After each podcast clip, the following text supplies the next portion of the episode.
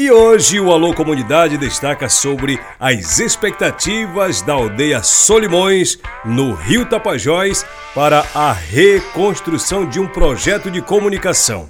Pessoal, nós estamos falando do sonho que é a volta da Rádio Sapucaia. É assim, pessoal, deixa eu explicar. A Rádio Sapucaia já foi ao ar, isso lá em 2022 ela funcionava na sala dos professores da escola Nossa Senhora das Graças e hoje ela está fora do ar. Mas quem conta isso direitinho pra gente é o professor Dylon, com quem a gente faz conexão agora, direto lá de Solimões. Diz aí o professor como é essa história da Rádio Sapucaia. Bem-vindo. Olá, Raik. Olá, amigo ouvinte do programa Alô Comunidade. É um prazer muito grande estar participando desse programa. Eu sou o professor Dailon Alves, aqui da aldeia Solimões, Rio Tapajós, território indígena Kumaruara. E estamos aqui hoje né, para falar um, sobre a nossa rádio comunitária, que é a nossa rádio Sapucaia aqui da nossa aldeia. Então, Raik, uh, atualmente nós não estamos fazendo nossas programações devido a alguns problemas que aconteceram, é, problemas relacionados à energia, a espaço, alguns problemas técnicos também, né?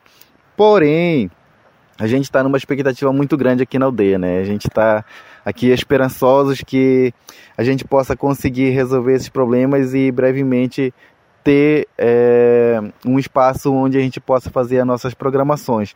Isso porque a gente está participando né, do projeto de Escola de Rede Comunitária da Amazônia, que é uma iniciativa do Saúde e Alegria, né, e a gente está tá com um projeto aqui de construção de uma estrutura que possa abrigar um ponto de internet, mas que também abrigue a nossa rádio comunitária, né, que a gente possa fazer as nossas programações que nós já vimos fazendo. Até um certo tempo nós, nós estávamos fazendo a programação numa sala improvisada, na sala dos professores, na nossa escola na Senhora das Graças, né? Mas agora a gente está nessa esperança aí, nessa expectativa de conseguir uma casa, né? Uma estrutura é, exclusiva aí para nossa rádio. Tá? A rádio que sempre foi um sonho de, da aldeia, que sempre foi um sonho de todo o povo aqui e desde muito tempo, né? Desde quando é, eu nem morava aqui ainda e já tinha esse sonho, né? Mas que agora está a poucos passos de nós conseguirmos isso. O professor Dailo explica que a rádio vai ter uma importância muito grande para os moradores de lá de Solimões. Não só para tocar música ou o pessoal falar no rádio, o que já é de uma importância muito grande, mas ela vai servir para valorizar os saberes e a cultura local. É uma forma assim de nós passarmos é, não somente informações, não somente música, né? Mas também a gente acredita que esse meio de comunicação aqui na nossa aldeia, ele vai fortalecer muito a nossa cultura, né? Vai fortalecer muito da nossa identidade. Nós, povos indígenas, que estamos num processo aí de revitalização da nossa cultura, né? Principalmente da nossa língua materna.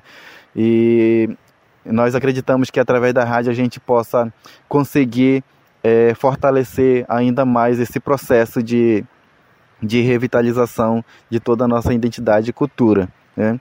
Assim também como a gente tem um, um, é, outros objetivos de envolver todo o povo da aldeia, né? Nós não queremos deixar ninguém de fora, a gente quer envolver todos os grupos, né? Independentemente é, religiosos, é, de clube, de lideranças, é, da escola, né? Porque a gente acredita que todos eles é, são importantes para que a gente possa alcançar os outros objetivos que nós temos relacionado à a, a, a, rádio. E também envolver as nossas crianças, né, principalmente através da escola, né, fazer com que a escola esteja sempre dentro da, de, desse projeto, de, das nossas programações. A gente tem um reservado aí um, um planejamento, tem um planejamento né, que reserva um, um período só para a escola trabalhar, né, principalmente a questão da, da língua Nhangatu, né, a professora Nhangatu vai ter essa oportunidade de estar trabalhando com as crianças, com o povo da aldeia e a professora também de notório saber que trabalha a cultura, do, a sabedoria do povo, também vai ter essa oportunidade e dessa forma a gente conseguir é, o nosso objetivo. E, claro, né, nós povos indígenas a gente tem respeito muito grande pelos anciões, pela sabedoria que eles têm. E eles também vão fazer parte desse processo. Né? Todo mundo, a gente não quer deixar ninguém de fora é, desse projeto. A gente vai dar oportunidade para todas as pessoas, até também pessoas de fora, né, duas comunidades vizinhas também, a gente sempre vai estar de portas abertas para recebê-los. E o bom dessa história toda é que o material de construção para o prédio próprio da rádio já está na aldeia. O material desembarcou no porto da aldeia e teve os braços fortes dos moradores para desembarcar. E logo, logo teremos obra pronta, como diz o professor Dylon. Brevemente a gente vai estar tá começando a construção. Já estamos com alguns materiais aqui e acreditamos que daqui para os próximos dias, para a próxima semana, a gente já comece a construção da nossa rádio, né, da estrutura da nossa rádio. É, é uma estrutura que vai ter energia solar, porque esse é um dos problemas nossos aqui da nossa região. Né? A gente, quando fez esse projeto, a gente pensou nisso, né? A primeira coisa que a gente tem que resolver é a energia, porque nós não temos energia 24 horas. Então, a melhor forma de nós resolvermos isso é o kit solar, né? o kit de energia solar. Motor gerador é uma alternativa, mas também, como a gente, a gente trabalha muito com questão de sustentabilidade, não é o que vai assim estar tá muito em sintonia com aquilo que a gente que a gente pensa sobre as questões ambientais. Né? Então, o kit de energia solar vai resolver esse problema da energia e, se Deus quiser, a gente vai fazer nossas programações, né? Olha, a construção, esse é um dos passos que a aldeia Solimões vai superar. Mas o professor Dylon diz que tem um outro. Um outro desafio também que a gente vai ter muito é como a gente vai gerenciar isso, né? Como a gente vai ter autonomia, a própria aldeia ter autonomia de gerenciar isso. Então nós já pensamos em várias oportunidades, é, já pensamos como a gente pode resolver isso, né? Vamos buscar parceiros, vamos é, a própria aldeia também vai ter os meios dela de conseguir recursos para que quando ocorrer algum tipo de problema a gente possa estar preparado para resolver e até mesmo para estar preparado para que a gente possa estar sempre melhorando a estrutura da rádio, né? Então é isso, Raik. A gente, eu quero agradecer muito né, a oportunidade de você ter dado para a gente participar da, desse programa, passar as informações. Estamos aqui, né, sempre dispostos a passar mais informações. Se Deus quiser, quando tivermos a nossa rádio, vamos ter essa conexão, essa sintonia aí cada vez mais forte, cada vez melhor, né? E cada vez mais frequente também.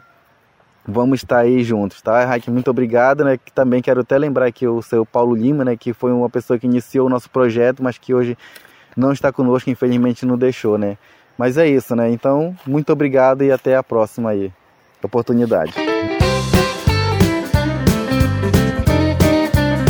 E o bacana nessa história toda é que o sonho da aldeia vai se tornar realidade igual como eles sonhavam.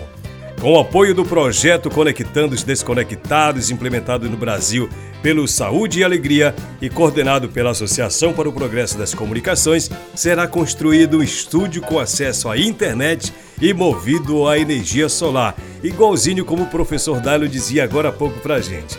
A rádio, equipada em 2022 pela Escola de Redes Comunitárias da Amazônia, tem potência de 15 watts sintoniza na 88 FM e atinge um raio de um quilômetro, abrangendo as 55 famílias e 185 habitantes da aldeia.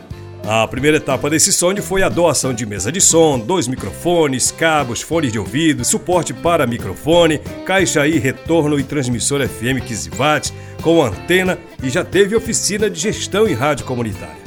Uma obra a partir do projeto Conectando os Desconectados, que é promovido pelas organizações APC e Rizomática e executada no Brasil pelo projeto Saúde e Alegria, e tem como pilar de formação e treinamento a Escola de Redes Comunitárias da Amazônia, que busca conectar as comunidades desconectadas por meio de um desenvolvimento de modelos, capacidades e formas de sustentabilidade para populações com foco em assistência técnica, capacitação, assessoria para advocacy e mobilização comunitária. Ah, e lá no site saudealegria.org.br tem uma reportagem sobre isso aí.